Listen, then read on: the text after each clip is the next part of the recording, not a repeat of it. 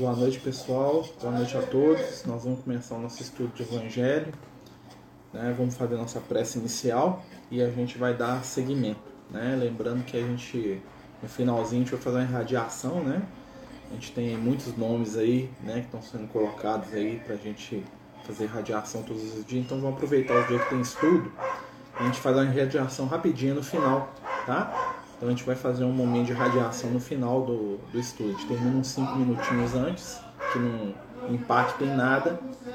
E a gente faz a irradiação. Ei, Janete, boa noite. Né? Então vamos lá, né, pessoal? Fazer a nossa prece aqui. Se ficar muito bagulhento aqui, eu vou fechar a janela aqui com meus vizinhos aqui embaixo. Aqui tá tudo num ânimo só de bater papo. E tem que ser logo debaixo da minha janela, mas tá bom. Né? Então vamos lá. Senhor Jesus, amigo e mestre, companheiros espirituais aqui presentes, pedimos neste momento vosso amparo e auxílio para que possamos estabelecer a plena sintonia do estudo, da troca, do entendimento em torno da mensagem do Evangelho do Cristo. Consolo, instrução, amor e trabalho para todos nós. Divino Mestre, Envolve-nos, na medida do possível, no seu amor e nos dê a paz de que necessitamos. Fica conosco, Senhor, hoje e sempre, que assim seja, graças a Deus. Então vamos lá, né, pessoal? Só vou fechar a janela aqui porque eu percebi que o bagulho não vai diminuir. Só um minutinho. Obrigado.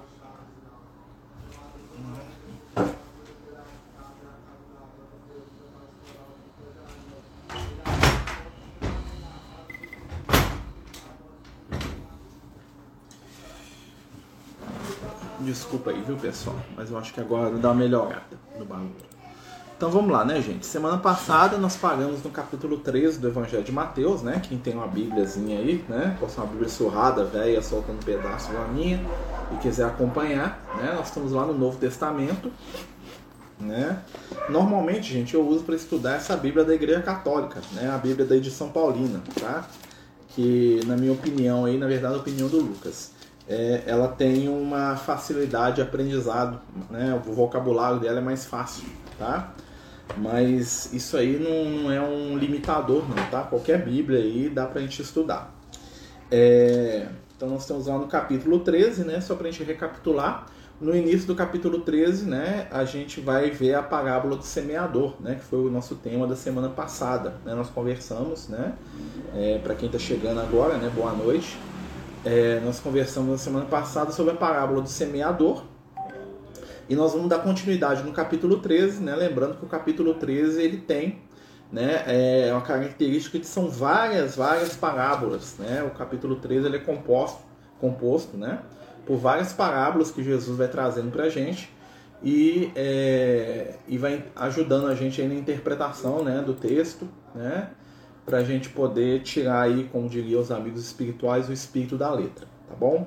É, nós paramos aqui, né, é, no, capi no versículo 24, né, nós vamos dar início aqui, ó, capítulo 13 de Mateus, no versículo 24, né, que aí é outra parábola, tá, gente? Então vamos lá. Propôs-lhes outra parábola, dizendo: O reino dos céus é semelhante ao homem que semeou boa semente no seu campo. Porém, enquanto os homens dormiam, veio seu inimigo, semeou cisânia no meio do trigo e foi-se. Tendo crescido a erva e dado fruto, apareceu também então a cisânia.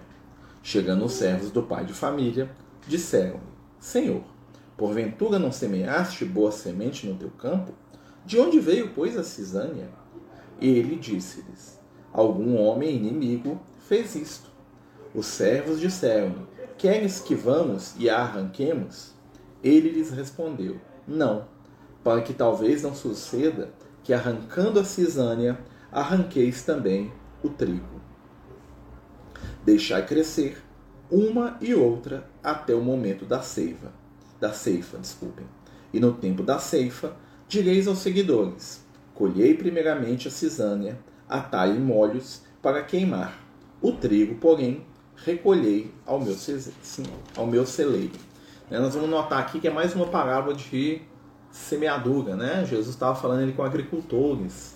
Né? Vamos lembrar que o público-alvo de Jesus né, é o quê? Os pescadores, é os pastores de ovelha, é os agricultores, eram as pessoas mais simples. E aí ele traduzia o conhecimento espiritual, né, o objetivo da parábola qual que é? Pegar um conhecimento muito superior né, e transformar ele de maneira que qualquer pessoa, por mais simples que ela seja, em qualquer estado evolutivo, em qualquer momento espiritual, em qualquer momento histórico, né? Se a gente vai pensar, né? O que é um lavrador hoje? Né? É muito mais, tem muito mais conhecimento, informação, entendimento da vida, do universo, da realidade, né? Do mundo que o cerca, do que um lavrador há dois mil anos atrás na Israel do Cristo. Né? Então você pensa bem a limitação de um lavrador naquela época, tá? Então multiplica, né? Imagina. Então Jesus o que, que ele faz? Ele está mastigando e compactando conhecimento espiritual para ele chegar no nível do entendimento né, da gente naquele momento da nossa história espiritual. E aí ele vai usar aqui né, é, a parábola como uma forma de explicar um conceito superior. Ele vai começar falando assim, ó, o reino dos céus. Né? Então, o que é o reino dos céus? O reino dos céus é um estado de consciência. Né? Jesus dá uma dica muito grande sobre isso quando ele fala que o reino dos céus está dentro né? E o Pai que está nos céus, ou seja, uma referência sempre a algo que é íntimo, é um estado de consciência, ou seja, o reino dos céus é a representação espiritual né, da nossa consciência em equilíbrio com o nosso momento evolutivo. O que, é que isso quer dizer? Eu estou vivendo aquilo que eu dou conta, dentro do limite das minhas possibilidades. Isso é estar em estado de reino dos céus. Eu não tenho que ser igual a Jesus, nem igual Chico Xavier, igual o Gandhi, igual o Alain, né? eu tenho que ser igual ao Marcelo dentro da minha capacidade, do meu entendimento, do meu potencial, dentro daquilo que eu dou conta. Quando eu estou nesse estado de equilíbrio, eu estou no estado que a gente chama de perfeição espiritual, que é o que? Eu faço exatamente o que a minha consciência me indica. Eu tenho equilíbrio. Quando eu estou fora do meu nível de consciência, fala, minha consciência fala para mim fazer A, eu faço B, eu entro em desajuste espiritual e eu sofro. Tá? Porque a, o sofrimento é eu perceber que eu estou fazendo além daquilo que a minha consciência, ou a quem, né? Menos que a minha consciência já dá conta. O que a minha consciência dá conta é o que eu dou conta. Né? Porque a gente está conectado. Aí ele fala aqui, ó, o reino dos céus é semelhante. Olha só, ele está usando aqui, né? Ele já explica. Ó, parece, olha, vou te falar disso para você entender aquilo. Há um homem, né? Olha só, ele começa com um homem. Por que, que um homem nessa história? Porque Jesus gostava mais dos homens das mulheres? Não, porque o homem representa a razão. Razão é a nossa capacidade de quê? De direcionar os nossos sentimentos e os nossos instintos. Né? Nós temos aí três fatores de movimentação no nosso íntimo: o instinto, a emoção e a razão. A razão é o condutor do nosso carro. O sentimento, né, o, o é, a emoção, né, é o motor. E o instinto é o corpo do carro, são as rodas que estão batendo no chão. Né? Então cada um deles tem o seu papel. A roda não anda sozinho. O motor ele é muito bom, mas sem volante ele bate, ele quebra, ele bate na parede uma hora. Né? Então a razão é o direcionamento que nós temos. Né? E ele fala assim: ó, um homem que semeou boa semente no campo. Ou seja, aqui nesse caso aqui, vocês vão notar que ao contrário da parábola do semeador, onde o semeador semeia, né? E a semente em si é boa, mas depende do campo que ela cai. Vocês estão vendo? Na parábola do semeador, a semente ela é a mesma. Mas o campo que recebe a semente, que é o coração humano, é diferente. Então ela vai produzir de maneira diferente dentro de cada um. Aqui não, aqui já é a boa semente, ou seja, já é alguém que já está preparado, já, já não fala mais do campo, percebam, né? ou seja, o campo já está pronto, ou seja, já está no momento espiritual adequado, né? que semeia boa semente no seu campo. Então, ou seja, semeia boa semente no campo. Tudo que precisar para dar certo. Né? Ó, tem alguém falando aí, gente. Então, alguém está com o microfone aberto aí. Eu vou silenciar aqui. Tá bom? Então, é a, seme a semente no bom campo. Beleza. Aí ele continua. Olha só. Porém, né, ou seja, estava dando tudo certo. Enquanto os homens dormiam, ou seja, quando a razão né, está adormecida, né, então se a razão adormece, quem manda? É o sentimento. Então no momento que eu sou passional, que, eu sou, que o sentimento está me dominando, né, vem o inimigo. E aí o que, que o inimigo faz? Ele semeia no mesmo campo, ou seja, na minha intimidade, junto com a boa semente que está lá, ou seja, meus potenciais, a minha luz, minha capacidade, o que eu tenho de bom, né?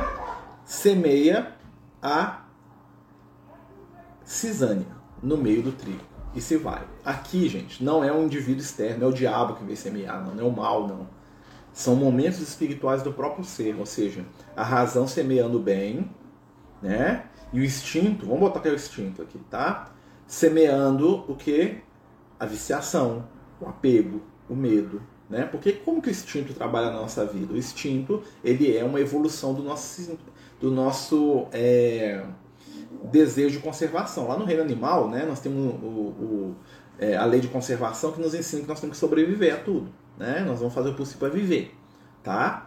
Isso é o instinto no ser humano, o instinto, né, que vai virar, né, o egoísmo, tá? O egoísmo nasce do instinto. Quem vive pelo quanto mais egoísta é a pessoa, mais instintiva ela é, tá? O instinto e o egoísmo eles andam juntos.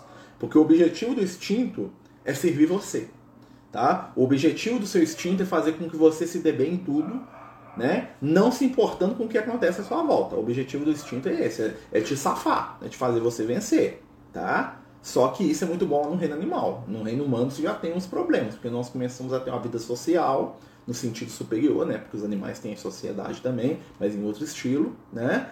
E aí eu começo a perceber que nem tudo vale para o meu bem-estar, ou para o meu prazer, ou para minha satisfação. Então não vale eu constranger, eu ferir, eu matar, eu roubar, eu tomar do outro, né? Alguma coisa para me ser satisfeito e para me ser feliz. Porque para nós ainda, que estamos para o reino animal, o que é a felicidade? Como é que o bicho fica feliz? Se ele tiver satisfeito os seus desejos básicos. Comida, abrigo, né? reprodução, aquele ser está feliz, ele tem equilíbrio. Para nós também, né, os nossos instintos, os nossos desejos básicos estão muito ligados com isso. Né? que é o que as promessas de Israel, que é um símbolo disso. Né? O que, que os judeus consideravam como promessa? Né? Bênção do Senhor. Né? Três coisas. Olha só.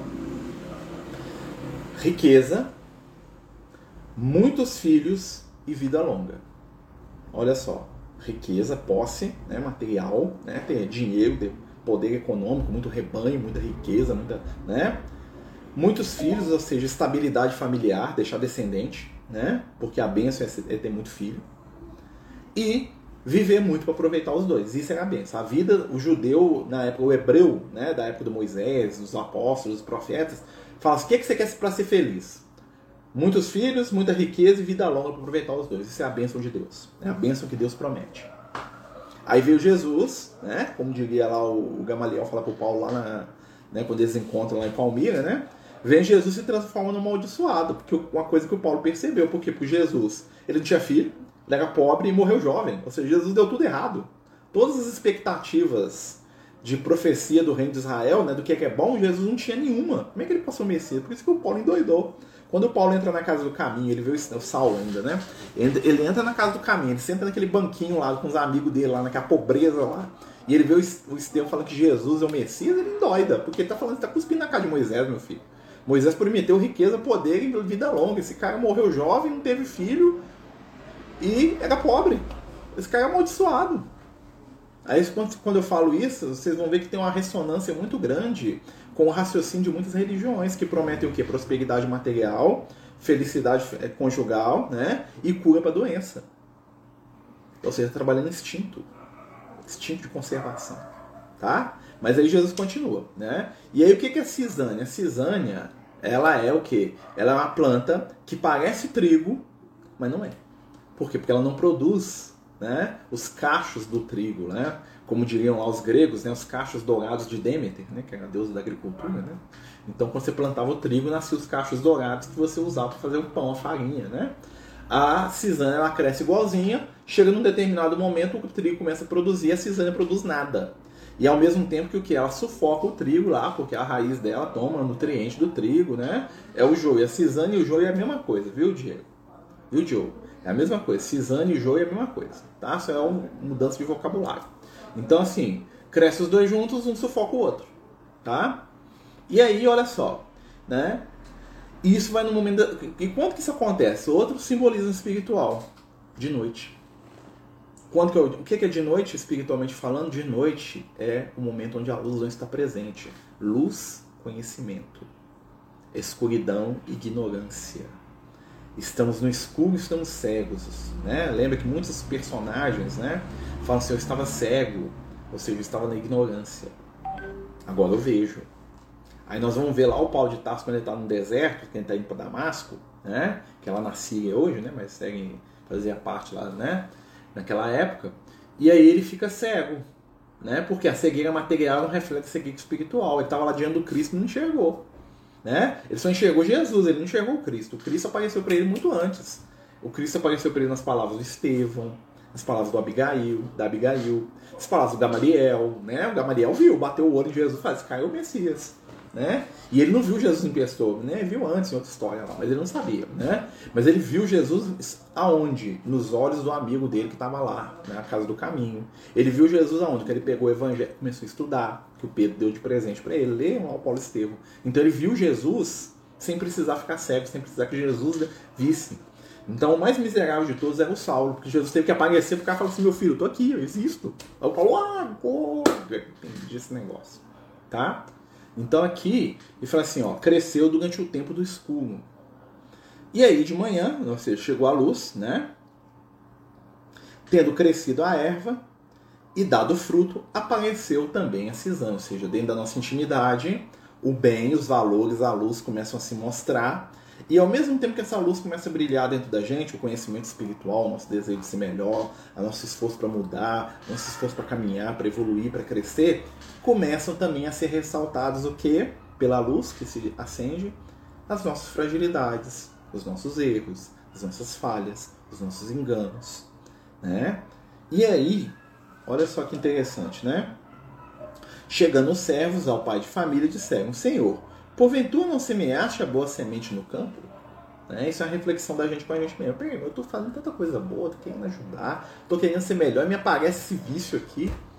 Né? Olha só, eu tentei ser bom, eu tentei ajudar, eu fui lá fazer campanha do quilo, eu fui lá e perdoei meu chefe pegou no meu pé, perdoei lá o cara que me traiu, perdoei lá o, o, o, que me violentou, o que me agrediu, e ainda e aí, mas aí eu me vejo cometendo um crime, eu me vejo agressivo, né? Eu me. nós vamos chegar lá, viu, Rosilé? Então, é, eu começo a perceber, né? Por que, que Jesus deixa os dois crescerem juntos se um sufoca o outro? Porque primeiro tem que aparecer para poder separar tá? Em determinado momento, dá para conviver. Chega um ponto que tem que arrancar, tá? Eles vão crescer até o ponto que vai arrancar um e que vai ficar o outro. Olha só o que, que ele fala aqui, ó. De onde veio a cisânia? E ele disse: algum homem inimigo fez isso. Ou seja, alguma razão desequilibrada. A razão que é escrava dos instintos, que eu uso a minha, a minha vontade para fazer aquilo que está errado. Né? E em, em, o que, que acontece? Então as minhas virtudes espirituais estão crescendo, ao mesmo tempo que eu começo a perceber aquilo que eu preciso melhorar. Tá? Os dois. Aí chega o ponto chave. Né? O que, que Jesus fala aqui? Ó? Queres que vamos e arranquemos, ou seja, uma coisa externa, espiritualidade 20, tirar meus defeitos aqui, né? Aí eu vou usar o pó de tarde de novo, tá? Ele respondeu-lhes, não, para que talvez que, arrancando a cisânia, arranqueis com ela juntamente o trigo. Jesus fala que não. Né? O pai fala assim, não arranca não. Né? Aí nós vamos voltar lá no pau de Tarso. O pau de Tarso estava lá encarnado, né? já era cristão, né? ou seja, ele achava que era o máximo, né? como brinca o Lucas lá. Né? É, já falou comigo isso um monte de vezes, né? O Paulo achava que porque ele acreditou, todo mundo ia acreditar. Né? O primeiro dia do Paulo como cristão foi a coisa linda do mundo. Ele falou assim: não, beleza, resolveu o problema de Jesus. Eu acreditei. Então o planeta Terra vai acreditar todo, todo mundo, porque se eu acreditei, eu sou o máximo, né? Então, né, ele, isso lá na mente dele lá. Então ele não entendia que ele acreditar não ia fazer os outros acreditar, não. Ele achava que todo mundo ia na onda dele, porque ele se achava o máximo do máximo, né? E aí, né, ele começou a ver que o ser humano não estava muito disposto a acreditar em Jesus, não, nem no que ele falava também não. Para ele, ele, né, ele tinha força quando ele tinha poder do lado dele. E aí, em determinado momento, o que, que acontece? À medida que o Paulo vai crescendo, e ele vai percebendo os valores do evangelho, vai se tornando um pregador, ele vai ensinando, né? Ao mesmo tempo, começa a ressaltar na intimidade dele o ponto fraco dele, que é o ponto fraco histórico espiritual dele, que é a questão sexual, né? Vamos lembrar, né, que o Ló, que é uma encarnação anterior dele, né, teve problema muito grande, tanto é que ele ficou com as próprias filhas, né? O Jacó, que veio depois, casou com quatro, entendeu? Que eram as filhas do Ló no passado reencarnadas, né? Mais duas lá que ele tinha problema, ou seja, quatro esposas, né? O Josué, quando ele reencarna, ele casa com a moça lá que ele era apaixonado com ela, mas com as outras também, né? O rei Saul nem se fala, tinha um monte, falando das, das encarnações passadas aí do Paulo, né? E aí, quando ele encarna como Paulo, o que, que acontece? Ele propõe para ele, fala assim, eu não vou botar a mão em mulher nenhuma. E o Paulo desencarna virgem, não sei se vocês sabem disso. O Paulo nunca encostou na mulher. Mas aí, o fato dele nunca ter encostado não quer dizer que a mente dele não, não queria. Que o sentimento dele não queria, que o desejo não consumia ele. Né? E ele chamava isso de espinho da carne. Né? que foi me dado pelo Senhor para me esbofetear, né? Ele falava assim, né? O que que ele estava querendo dizer com aquilo, né? E ele fala assim, três vezes orei ao Senhor pedindo que tirasse, Jesus não tirou. Olha o joio dele aqui, a cisânia dele aqui. Tá? O que estava acontecendo naquele momento com ele? Né? Ele tinha dentro de si um desejo desequilibrado que ele não dava conta, né? Que ele não fazia nada, porque ele se continha, porque ele era muito contido, né? Mas aquilo atazanava a vida dele. Todo mundo falando que ele era um apóstolo, que ele era um seguidor de Jesus perfeito, que ele era o cara mais maravilhoso, que a palavra do evangelho na boca dele era linda. E ele lá, né? E as moças e as mulheres lá, nossa, Paulo, né? Aí veio lá a Tecla, e veio lá a a, a, a, Lídia, e veio lá outras mulheres lá que ficaram amigas dele lá, e ele olhando aquele negócio, e tipo assim, ele é lindo, perfeito, speed luz, né? enviar de Jesus na terra e ele lá se corroendo com aquilo, com aquela briga íntima. E ele pediu, uma vez Jesus apareceu para ele e falou: Jesus, tira esse negócio de mim. E aí Jesus falou para ele: falou, tirar não. Porque da sua fraqueza eu vou fazer força. O que, que Jesus fez nesse sentido com o Paulo? Falou assim: olha, você é muito arrogante. Você não entende quem não dá conta de ser como você. Você precisa de uma ferramenta de fragilidade para você se humanizar. Ou seja, né? Aquela fraqueza, aquela fragilidade terrível que o Paulo tinha no campo do desejo sexual, quando alguém começava a infrar a bola dele, ele mesmo sabia que ele não era tudo aquilo. E quando ele via algum companheiro dele falhando, ou não fazendo aquilo que ele achava que era certo, ou não entregando a vida para Jesus do jeito que ele pensava até o ponto da morte, né? Porque ele era assim, né? Como todo personagem muito carismático, né? Como dizia o Lucas, era fogo. Ou você vem comigo ou, ou, ou não quer saber de você, não. Você fica para trás aí. O negócio é agora e hoje. Larga tudo e vambora. Né? Quem não larga tudo e vambora, você via para acompanhar ele. Né? E aí o que, que acontece com aquele processo todo? Quando ele começava a crescer, ele sentia as fragilidades dele. Ele falou, opa, pega aí, hum, não sou tão bom assim não, sou perfeito não. E aí quando ele via a fragilidade do outro, o que ele sentia de fraqueza nele ensinava ele sobre o outro. E assim foi, né? E assim é. Né? Então, assim, à medida que ele vai vencendo as suas provas, aquela fragilidade se torna força. Porque todas as vezes que ele reencarna, ele tem algum problema nesse campo aí. No desejo, no desequilíbrio, na afetividade, né? Depois que ele encarna lá como Lutero, lá na Europa, lá, o Lutero vai casar com a, com a freira lá, da, lá na Alemanha, lá, né? Então, assim, o que, que vai acontecer? Ele vai sofrer, vamos dizer assim, né? vai sentir a dor do espinho na carne, mas esse mesmo espinho vai ser o que vai manter ele centrado, vai torná-lo humano, vai ajudá-lo a compreender a fragilidade alheia, que era o problema dele. Né? Ele dava conta de tudo, mas não entendia quem não dava conta igual ele. Né? Ele conseguia fazer acontecer em torno daquilo que ele acreditava, mas quem não pensava igual ele, ele não, ele não tinha muita, muita compreensão. Entendeu? Então os dois crescem juntos até determinado ponto. Né? Olha aqui, ó. Aqui, ó. Não, para que talvez não suceda que arrancando a cisânia, arranquemos juntamente com ela o trigo. Ou seja, nós não temos que preocupar com os nossos defeitos agora. Tá? Você tem que preocupar com as virtudes. Né? Falar do mal é reviver. Lembra lá do Clarenço lá no, no, nosso lar? O Clarenço fala isso para André Luiz. Fala, quem fala demais no mal, revive ele o tempo todo. Reconstrói o mal. Revive. Né? Refaz. Né? Gira em torno daquela energia. Então não preocupe que você tem de defeito agora não faz o bem. Né? Deixando para trás as coisas anteriores e seguindo em frente rumo ao objetivo final. Lembra que o Paulo fala isso em uma das epístolas dele? Ele estava falando isso para ele mesmo, na intimidade dele. Né? Deixando para trás as fragilidades, os erros. Ah, fiz, aconteci, tá lá. Negócio agora que Jesus me chamou, eu tô aqui, eu tô indo. Defeito, erro, tudo acaba um dia, isso aí eu resolvo ali, né? Não vou ignorar, mas não vou viver em torno deles. a grande questão da gente, para a gente crescer espiritualmente, né? a grande mensagem dessa parábola aqui né? é exatamente essa. Olha, as virtudes crescem junto com os defeitos. Porém, as virtudes são eternas. E vai chegar um momento que vai acontecer o quê? Que, ó, deixar crescer uma e outra até o momento da ceifa. Qual é o momento da ceifa? É o momento de avaliar. Né? E no tempo da ceifa, direi aos segadores, né, que é o pessoal que colhe. Colhei primeiramente a cisânia, atai em molhos para queimar. O trigo, porém, recolhei no meu celeiro, celeiro onde eu guardo valor. Né? Quando eu volto para o mundo espiritual e eu valorizei o bem que eu carrego e eu, eu trabalhei a luz que eu já tenho, eu vou recolher os valores do bem que eu construí no meu celeiro, ou seja, na minha intimidade. A cisânia vai ser jogada no fogo, ela vai renovar, vai começar de novo, vai, entendeu? Vai acabar. Né? Por isso que os espíritos, quando você pega, né? Aí você vai pegar, por exemplo, aí você vai entender o raciocínio dos espíritos quando eles vão ensinar o evangelho pra gente. Né? O Leão ele tem uma frase que eu gosto muito, que, né, que ele me fala desde quando, sei lá quando, né? Deve ser desde o ano da encarnação, que ele fala assim, ó, presta atenção e fala isso para todo mundo. O mal é transitório feito para acabar. O bem que você já conquistou é eterno. Ou seja, se você tem uma virtude, Ninguém nunca vai tirar essa virtude de você, você tem ela para sempre. Conquistou, pronto, acabou, para sempre. O mal, ele é feito para acabar, ele tem de validade, um dia ele some. Um dia você vai ver, você não vai ser mais egoísta. Mas aquela virtude que você tem é um valor que ninguém te tira. Então, em vez de preocupar com aquilo que é transitório, preocupa com o valor eterno. Pega a ferramenta eterna, que é a sua virtude, e trabalha ela ao máximo. Ah, eu sou caridoso, tu vai fazer caridade.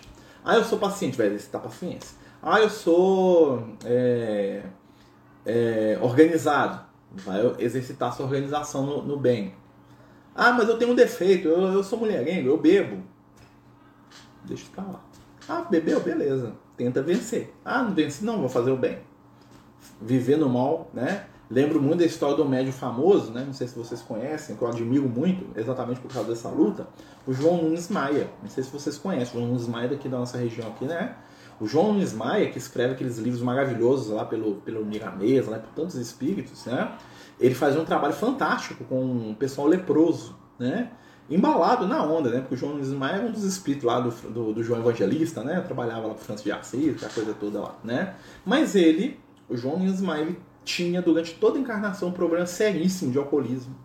Né? Então, vira e mexe, o João Luiz Maia estava embriagado, estava tonto, caindo, passando mal, né? aquela coisa, né? aquela coisa que só quem tem um parente alcoólatra né? sabe a tristeza que é. E só quem luta com o alcoolismo também, né?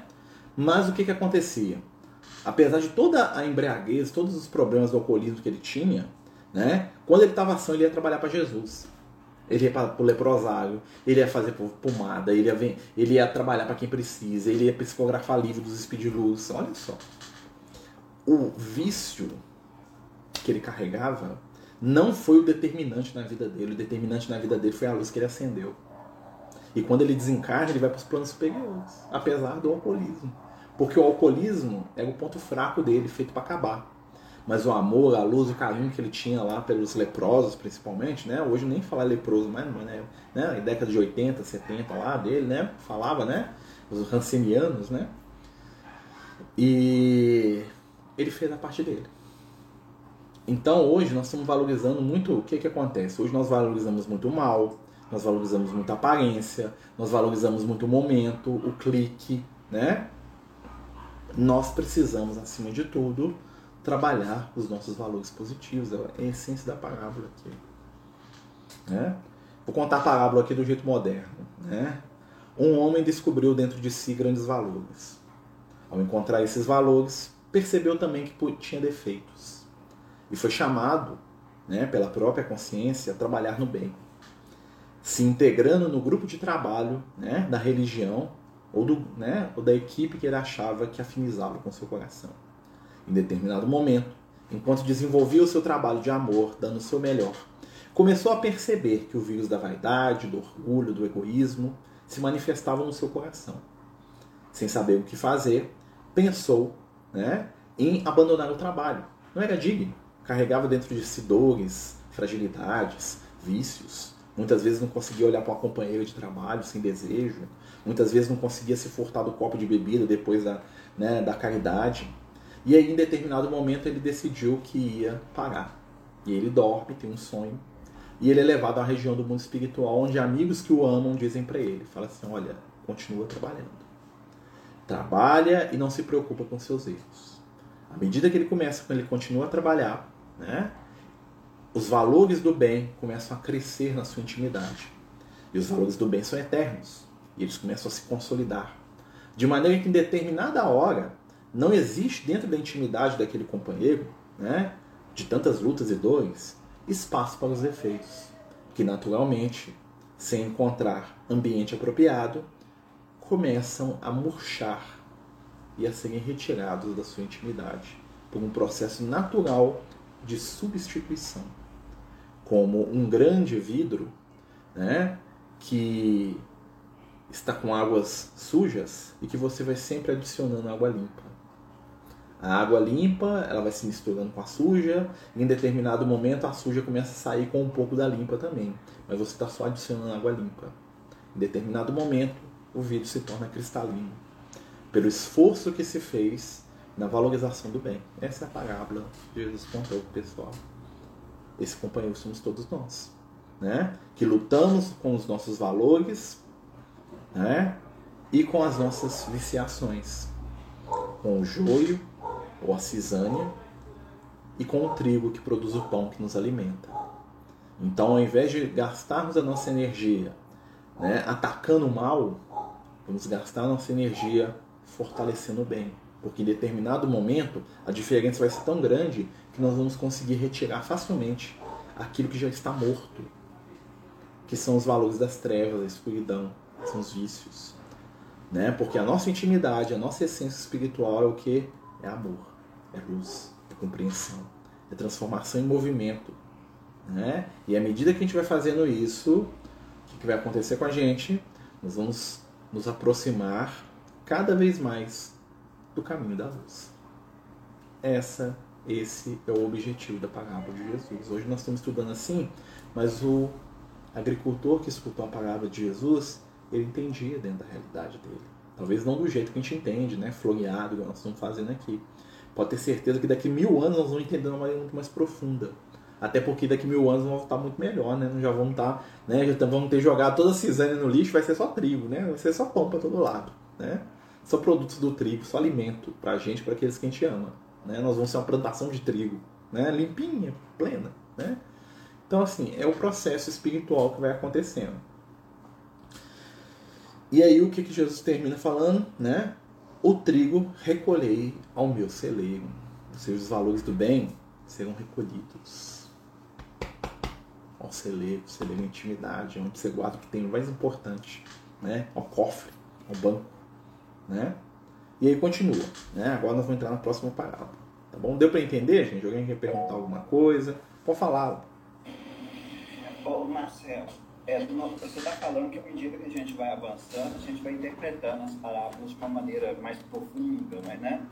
Porque normalmente, né, inclusive eu achei essa interpretação maravilhosa, eu nunca tinha ouvido ela. Normalmente as pessoas interpretam as, essa parábola como uma questão de encarnarem juntos espíritos bons e maus, e agora, na época da transição planetária, seria a colheita, onde o joio vai ser é, exilado, né? e o trigo vai ficar aqui na Terra. Né? É, o que você tem a dizer dessa, dessa interpretação? Porque eu não só ouvi ela várias vezes, como eu também já disseminei essa interpretação, que era que eu não tá- tinha tá, Alan, não tá, até então. O Alan, peraí, deixa eu abrir o som aqui para fechar. O Alan não está errado, não. O que acontece é o seguinte, né? Todo ensinamento espiritual tem nível de profundidade, né? Então, em determinado momento da nossa história espiritual, nós estamos num momento, vamos dizer assim, a gente estava num momento, até agora, que é o momento da gente em relação ao outro, né? Então, a gente sempre trabalha essa, essa ideia, essa questão aí do espiritual, né, na nossa relação com o outro, ou seja, eu vou aprender, eu tô aqui, né, o outro é aquele que vai né, ser levado, vai ser antagonizado, vai ser o erro, né? É, o objetivo, mas para você avançar um passo a mais, você tem que trazer a palavra para a sua intimidade, para a sua história pessoal. Né? Por quê? O que, que acontece? Vamos imaginar o seguinte. É, os valores que eu carrego dentro de mim, né? Os valores que você carrega dentro de você criam entre nós uma afinidade, se eles são semelhantes, tanto no bem quanto no mal. Então eu posso dizer que aqueles que pensam da mesma forma, ou que sentem da mesma forma, vão se agrupar, né? A gente sabe disso, né? Quem pensa igual, quem sente igual, se agrupa. Hoje na internet chamam de bolha, né? Espiritualmente nós falamos de sintonia e afinidade, beleza, né? Então eu posso dizer que aqueles espíritos que sintonizam no bem, entrando no mundo de regeneração, eles serão aqueles que ficam. Ao mesmo tempo que eu posso dizer que aqueles espíritos que sintonizam no mal, eles vão procurar um mundo, né, até mesmo de maneira inconsciente, que seja afeito à realidade espiritual que eles carregam dentro de si. Ou seja, o mundo futuro, né, o mundo regenerado, não é um mundo que serve para espíritos que ainda estão presos no egoísmo, é um mundo desagradável para eles. Assim como o nosso lar, para um espírito trevoso, é horrível. Né? Então essa interpretação ela casa com isso. Quando você pensa assim, olha, né, aqueles que vão, que é o joio, ou seja, aqueles que estão vinculados com a treva, aqueles que ficam, que são vinculados com é, o trigo. É uma forma mais, vamos dizer assim, abrangente de entender. Quando você pega o que eu estou falando aqui, você está falando isso num ponto de vista mais intimista. Mas se você vê, as duas coisas se complementam e não se contradizem. Na verdade, uma olha o micro e a, olha, a outra interpretação olha aquilo no macro. Mas está tudo ligado. Né? O Emmanuel fala pra gente que a gente vive em espírito onde projetamos o nosso pensamento, ou seja, nós estamos sintonizados, nós estamos aqui, ó, né? Todos nós aqui que estamos conversando nesse momento, né? Estamos vendo aqui, né? Nós estamos sintonizados pelo pensamento de alguma forma. Nós temos alguma coisa em comum que nos atrai, mesmo apesar da distância física, que nos faz a gente, que faz com que a gente se encontre, se ache, se busque. E assim como nós que estamos aqui, existem inúmeros espíritos que também estão sendo atraídos pelas nossas ondas mentais e que estão nos favorecendo o momento que nós estamos tendo aqui agora. Assim como tem outros que não, né? Apesar da pessoa liga aqui, vê aqui no Instagram, que entra aqui na live ah, trouxa, não aguento nem ouvir isso, nossa. E ó, casca fora. Vou ouvir o que eu gosto. Vou ouvir a fofoca da semana, vou ouvir lá a briga da semana, vou ouvir o meme lá. Isso é da intimidade de cada ser. É a mesma separação que está acontecendo. Né? Nós estamos todos dentro do mesmo ambiente virtual. Entretanto, nós estamos nos conectando com aqueles que vibram em ressonância conosco. Né? E hoje né, a gente pode notar isso. Né? Isso é muito fácil da gente perceber, da gente ver. Né? Enquanto nós estamos aqui conversando sobre isso, tem gente fazendo né, comentário, conversando sobre sexualidade desequilibrada. Você vai lá nesses sites aí, você vai lá na, na no próprio Instagram, no próprio né, mecanismo de busca aí, né? Tem grupos aí discutindo pornografia que tem 10 mil pessoas conectadas ao mesmo tempo, ouvindo e falando, e excitada e jogando energia em torno daquilo, e tô doido. É a realidade espiritual daqueles seres. Né? E aí, por isso que a gente fala assim, cada um de nós está dentro, né? Está misturado, mas ao mesmo tempo não está misturado. Não, nós já estamos no momento que essa separação está acontecendo. Que é uma separação, em primeiro lugar, de ideias, de sentimentos, de emoções. Por isso que a mensagem da espiritualidade superior não é para todo mundo, porque nem todo mundo quer escutar essa mensagem. Porque não é o momento, às vezes, de muitos. Talvez vai ter uma pessoa que vai escutar como nós estamos falando aqui daqui 20 anos. Vai achar um vídeo perdido lá no Instagram, lá no YouTube, lá que ninguém olha, né? Vai digitar lá e por um milagre lá, vai chegar lá num vídeo da gente conversando aqui hoje, aqui, ó. 2021, o cara vai estar lá em 2040, 2050, lá falando, pesquisando lá, falando, ó, oh, legal, interessante sempre. Vou procurar esse Alan, esse Maharaji desencarnou tem 10 anos.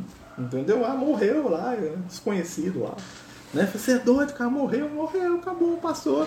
É outro momento, é outra realidade, reencarnou de novo. Entendeu? Então a gente sempre tem essa questão. Então a interpretação não está errada, são complementares. Né? Então, por exemplo, a minha característica talvez seja muito, eu busco mais esse tipo, eu gosto mais da forma intimista, assim, mais dentro da gente, né? Os espíritos mesmo falam isso, né? Tá no momento da, na hora da gente buscar, puxar responsabilidade pra gente. Você quer crescer espiritualmente? Puxa responsabilidade para você. Né? Mas tudo tem o seu momento e o seu espaço. Né? Gente, nós estamos estudando Mateus no capítulo 13. Alguém mais quer falar mais alguma coisa, amigo? Alan.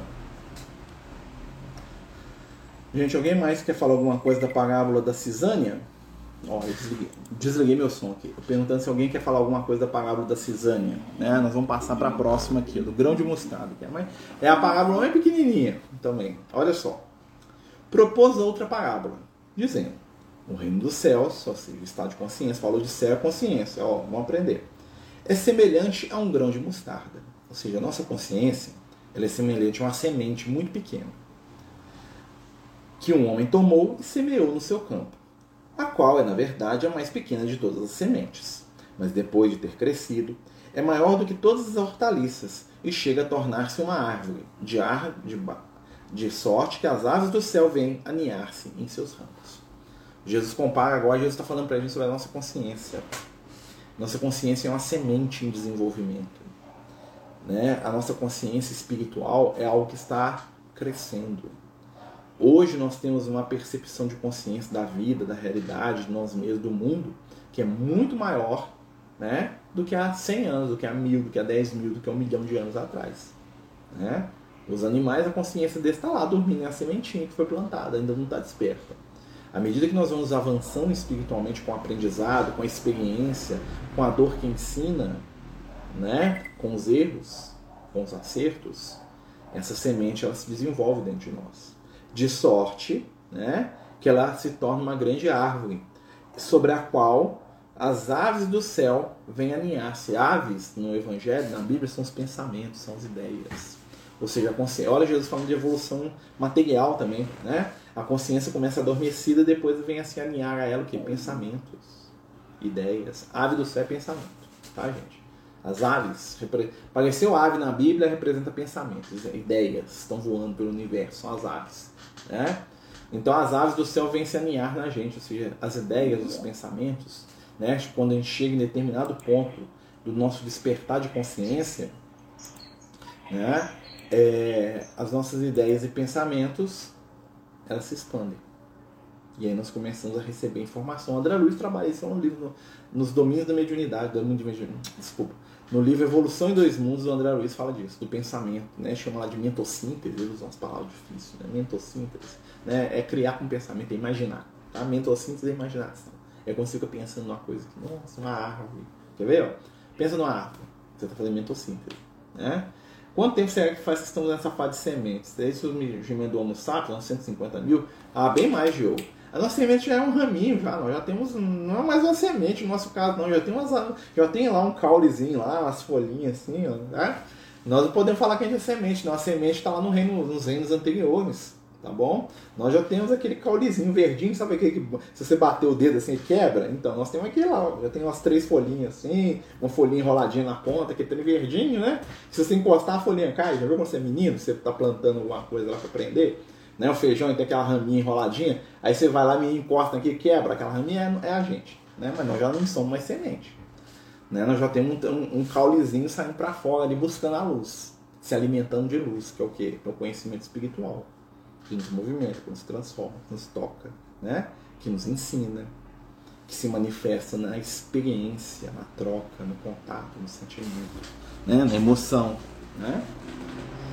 E ele fala, então ele fala, então o que, que ele está falando aqui? Ele está falando da nossa, ele está usando, né, um termo simples para falar de evolução, de aprimoramento. Olha que legal o conceito. Olha como é que a evolução está no Evangelho. Jesus falando de evolução, ele fala assim, ah, tem o grão e o grão se desenvolve. Ou seja, nós não estamos parados, nós estamos num processo de crescimento, de aprendizado, de transformação no qual nós no início, grão de mostarda, nós hoje aqui, né, não imaginamos que um dia seremos uma árvore pronta, né?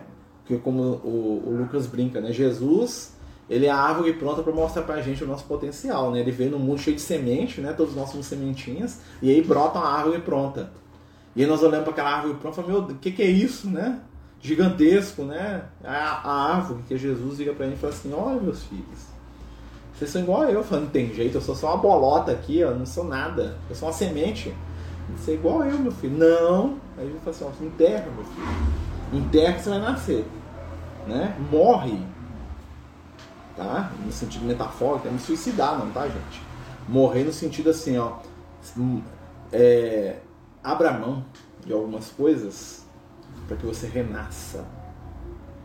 para que você desperte, para que você seja como eu. Tanto é que nós não acreditamos, né? Jesus veio e falou que ele era que um dia a gente ia ser igual a ele, e falou: "Não, tem jeito, não, Jesus é a árvore, eu sou a semente, a semente tem que rezar para a árvore". Ele falou: "Não, gente, vocês são Jesus vão virar árvore também". Não, eu não. Dá trabalho, tem medo desse negócio aí, é melhor ficar debaixo da árvore aqui e não crescer nunca. Né? Eu sei aquela semente lá no chão lá, só contemplando a beleza dos galhos, né? Ele fala assim, não meu filho, nasce, cresce, desenvolve, né? É o nosso potencial. Continuando o Cristo, né? dá para falar mais uma ainda. Parábola do fermento, tá? aqui no versículo 33 do capítulo 13. Disse-lhes outra parábola. O reino dos céus é semelhante ao fermento que uma mulher toma e mistura em três medidas de farinha, e até que todo ele fique fermentado. Todas essas coisas disse Jesus ao povo em parábolas, e não lhes falava sem parábolas. Né? Olha só, então vamos pegar aqui, ó. O reino dos céus é semelhante ao fermento que uma mulher toma e mistura na farinha. O que, que o fermento faz na farinha? Ele está lá dentro e ele faz com que a farinha, que o pão cresça, ele fermenta, ele cresce, né? ele faz com que se multiplique. Né? O reino dos céus é algo que está na nossa intimidade que a gente não vê, que é as nossas descobertas e aprendizados de consciência, né? E à medida que a gente cresce em consciência, nós expandimos, nós descobrimos o reino dos céus dentro de nós, né? Expandir a nossa consciência e crescer espiritualmente. Eu entendo o renascimento na fé, que será o alicerce da nossa vida. Sim, a fé raciocinada. Né? O que é a fé raciocinada? Eu acredito que eu entendo. Eu creio porque eu experimentei, porque eu senti. Né? Eu creio não porque eu vi, mas porque eu sei. Né? Eu vi uma. Essa semana atrás eu estava vendo é, uma entrevista do Carl Jung, eles acharam lá na internet, lá, né? O Carl Jung fala Jung, né? Que é o Carl Jung, lá, depende, né? O da psicanálise. E aí eles lá fazendo entrevista velhinho, né? Gravando em preto e branco, aquela coisa toda. Eles perguntam pra ele se ele acredita em Deus. Aí ele vira e fala assim, acreditar? Ele fala assim, para me acreditar eu tenho que saber, né? Eu tenho que, eu tenho que ter prova. Ele falou assim, e ele para, pensa e fala assim, eu sei. Ele não fala que ele acredita, ele fala que ele sabe Deus. Olha que interessante, né? E né, nessa entrevista eles falam um monte de perguntas para ele, tá na internet, procura aí, Carl Jung entrevista, vai ver lá em preto e branco, lá, o pessoal colocou lá. Né? Ele fala do Freud, fala da relação dos dois, com muita ética, ele não fala nada da.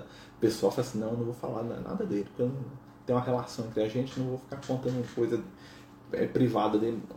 Né? Mas qual que é a essência do que ele estava falando?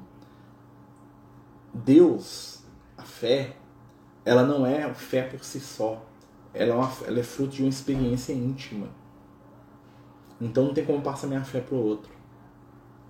Também não preciso passar minha fé para o outro que nós temos que procurar são experiências espirituais. Né? Para alguns, né, a conexão com o Criador vai ser através do que ele vai ver na natureza, ele vai ver no filho. Né? Ele vai olhar assim e falar: não tem jeito, agora eu sei que Deus existe, porque abraçou um filho, porque viu uma estrela, é um cientista, uma grande. Né? Outro vai ser na, na religião, outro vai ser na filosofia, cada um vai encontrar a sua forma, mas não é algo que você construa ou que você ensine o outro a ter. É uma experiência. Eu acredito naquilo que eu experimento.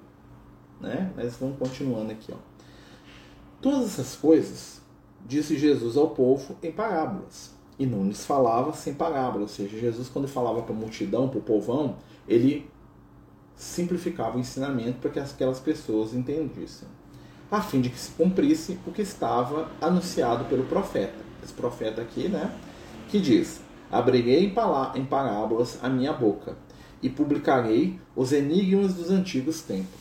O que, que Jesus está fazendo? Ele está pegando conhecimento espiritual profundíssimo que o cara estudava lá no templo, que o cara estudava lá no, nas iniciações, lá no, no, nos oráculos, lá na, na, pirâmide, lá não sei aonde. Ele está traduzindo isso numa linguagem que, como diria lá o Guimarães Rosa, né? Linguagem de dia de semana. Jesus falava linguagem de dia de semana. Jesus não falava é, de maneira empolada. Ele pegava o conceito e ele reduzia o conceito de maneira que qualquer pessoa que escutasse conseguia tirar luz. Né? Ele sintetizava no amor. Né? Então ele não pegava conhecimento e guardava. Ele jogava conhecimento para quem estivesse pronto para receber. Né? Então, quando o, o, agricultor escutava, ele escutava de um jeito, ele entendia de um jeito, que é um reflexo de como ele era, o que ele sentia, o que ele fazia.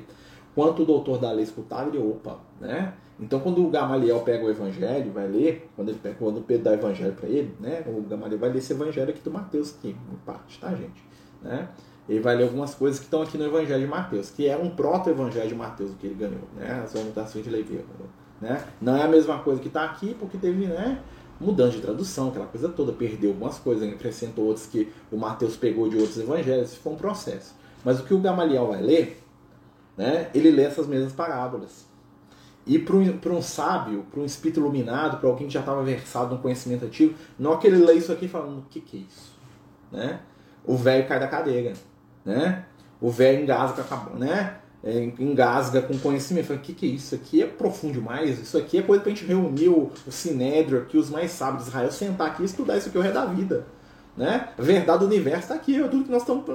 Entendeu? As mesmas parábolas que o pescador, que o pastor de ovelha, que a prostituta, né? que o leproso escutava. E que consolavam e os instruíam o Gamaliel sozinho, lá na, lá na cabaninha dele, lá na propriedade do irmão dele, né? Sozinho, considerado louco, né? Gamaliel até altas horas da noite, quando todo mundo tava dormindo, rindo, conversando, ele tava lá, né, né, com a candeiazinha lá e lendo aqueles pergaminhos lá e chorando de emoção, sem ter com quem dividir aquilo, quase explodindo. Então, assim, é a materialização, o Messias veio. Né? Por isso que quando o Paulo vai visitar o Gamaliel, lá em Palmira, né, no, no Paulo Estevam conta, né? E o, o, Paulo chega, o Gamaliel pega o Paulo e fala, vem cá, meu filho, tem que te falar, tem coisa demais pra te falar aqui, né? Porque para eles eu sou maluco, pra você, você vai me entender, vem cá. E os dois ficam lá, ó, né? E o, e o Paulo aprende mais de evangelho ali com o Gamaliel em uma semana que eles ficam juntos, do que ele parou pensar na vida inteira, né? Foi uma... Por quê? Porque o cara bebeu o evangelho. E entrou tudo Entendeu? E ele foi passando pro Paulo, falando assim, olha só isso aqui que nós estudávamos lá na, na, nossa escola. Lembra quando eu te falava isso? Lembra quando você pegava a profecia lá de Isaías e, eu, e a gente ficava lá pensando sobre o que, que é isso? Olha só a resposta aqui, ó. Não é simples demais, é simples demais, tá aqui, ó, tá na nossa cara, nós não entendemos. Nossa, mas isso aqui nessa linguagem qualquer um entende. Qualquer um entende, mas nós entendemos né, de outra maneira. E aí eles ficavam apaixonados por aquele negócio. Né? Olha só, gente. É uma mensagem para todos Aí quando você pegava, assim, aí você vai entender porque com o Nicodemos, porque com um José de Gamaté virava, virou cristão, os caras. Porque o cara ali falou, não, isso aqui. Eles não tinham a profundidade espiritual de entender igual Gamaliel, mas eles entendiam. Aí eles seguiam Jesus, né? E aí tinha aquela briga política. Nossa, mas Jesus, será que é? Né? Se todo mundo falar mal dele, mas olha aqui, gente, os caras não queriam nem ler, ignorante. Olha o que, que ele tá falando. Ah, aquilo ali. Vocês estão entendendo como é que é o processo? E isso vai passando espiritualmente. Esses espíritos continuam aprendendo no mundo espiritual, se encontrando, se reunindo, falando do Cristo, vivendo esse evangelho aí, né? E aí quando eles olham para o passado, eles olham com carinho, falam assim, foi lá, ó. Né? Aí eles entendem, além do grande consolo do conhecimento espiritual, eles percebem o grande carinho do Cristo, que trouxe as maiores verdades do nosso mundo, da nossa posição espiritual, da nossa capacidade de entendimento, e deu para as pessoas mais simples do planeta. Então, se não é para eles, eu vou falar para eles primeiro. Né? Eu podia ter reunido os sábios do mundo né, e falado em alto nível, apesar que o alto nível dos sábios do mundo é massinha um para Jesus, né? É jardim da infância, mas tudo bem, né? Não, ele vai lá naqueles que estão mais atrasados, mais no início do processo e dissemina. Né? Olha que interessante a questão do evangelho. Mas é isso, né, gente? Nós estamos terminando. Semana que vem nós continuamos, né? Jesus falando da parábola da cisânia, tá? Nós vamos falar semana que vem, tá bom? Agora nós vamos fazer nossa irradiação conforme a gente combinou, né? Queria pedir a todos aí que pudessem para a gente fechar os olhos, né? Pensar naqueles que nós amamos, naqueles que precisam, pensar em nós mesmos, né? Fechar os nossos olhos. O que é a irradiação se não a prece? mas é uma prece mais aprofundada e normalmente em favor de alguma coisa ou de alguém, tá? Então a prece, ela pode ser conexão, ela pode ser resgate, ela pode ser ajuda, ela pode ser bênção, né? Então vamos fechar os nossos olhos, pedindo a espiritualidade amiga que una os nossos sentimentos, os nossos pensamentos, ao redor do Evangelho, que consola, que transforma, que modifica iluminando, que nos dá o aprendizado singelo, a essência do bem. Senhor Jesus, envolve neste momento as nossas mãos com as tuas, para que possamos de alguma maneira distribuir os recursos do teu amor. Neste momento pedimos por aqueles que amamos, por aqueles que sabemos estar necessitados, um familiar, um companheiro, um amigo ou alguém que eu feri, que magoei, alguém que eu preciso pedir perdão e eu não tenho coragem, não sei como fazer. Mestre amigo, dá-nos a força do amor que transforma, que sustenta, que compreende e que renova. Ajuda-nos a seguir em frente, a aprender, a trabalhar e a servir. E fica conosco, na intimidade e na luz, em todos os momentos. Que assim seja graças a Deus. Que possamos pensar naqueles que amamos e que a luz do bem e da paz chegue a cada coração, cada mente, cada corpo, a cada consciência, que em resumo é o reino dos céus dentro de nós. Obrigado, Jesus, obrigado, amigos espirituais, obrigado, companheiros encarnados e desencarnados paz, amor e luz. Boa noite. Então, meus amigos, boa noite a todos. Jesus nos abençoe. Né? Lembrando que amanhã às 8 da noite nós temos nosso tratamento espiritual, né? Pelo Instagram que quem puder participar, ser muito bem-vindo, tá bom? Beijo no coração.